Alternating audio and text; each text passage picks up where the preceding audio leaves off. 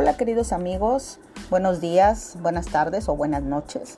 Soy Sandra Lastra del Instituto Político Jesús Reyes Heroles y bendita tecnología que nos permite en este tiempo de pandemia ir con estas pequeñas cápsulas reflexionando sobre nuestra situación personal y eh, comunitaria.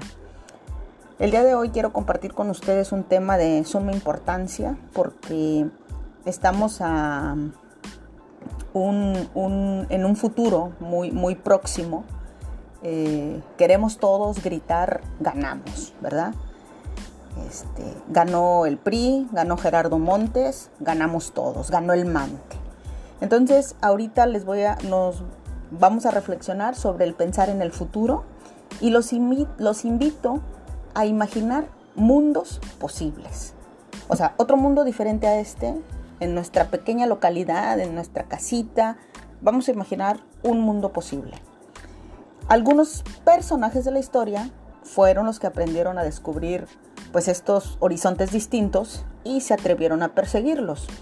Entre ellos están Mary Wollstonecraft, eh, quien riéndose de las barreras que discriminaban a las mujeres, logró eh, muchas cosas como el, derecho al voto de la mujer. Eh, Nelson Mandela, encarcelado por querer igualdad para todos.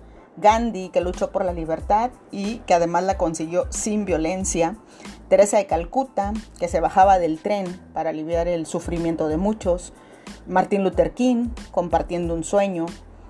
Y muchos hombres y mujeres públicos anónimos de hoy y de ayer que fueron capaces de entrever cambios, de alumbrar utopías y convertirlas en realidad.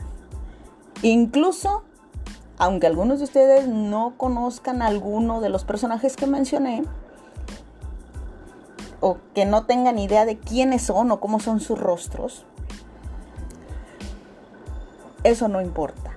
Lo que importa es que solo quien es capaz de percibir las semillas de lo posible será capaz de regarlas y dejar que den fruto.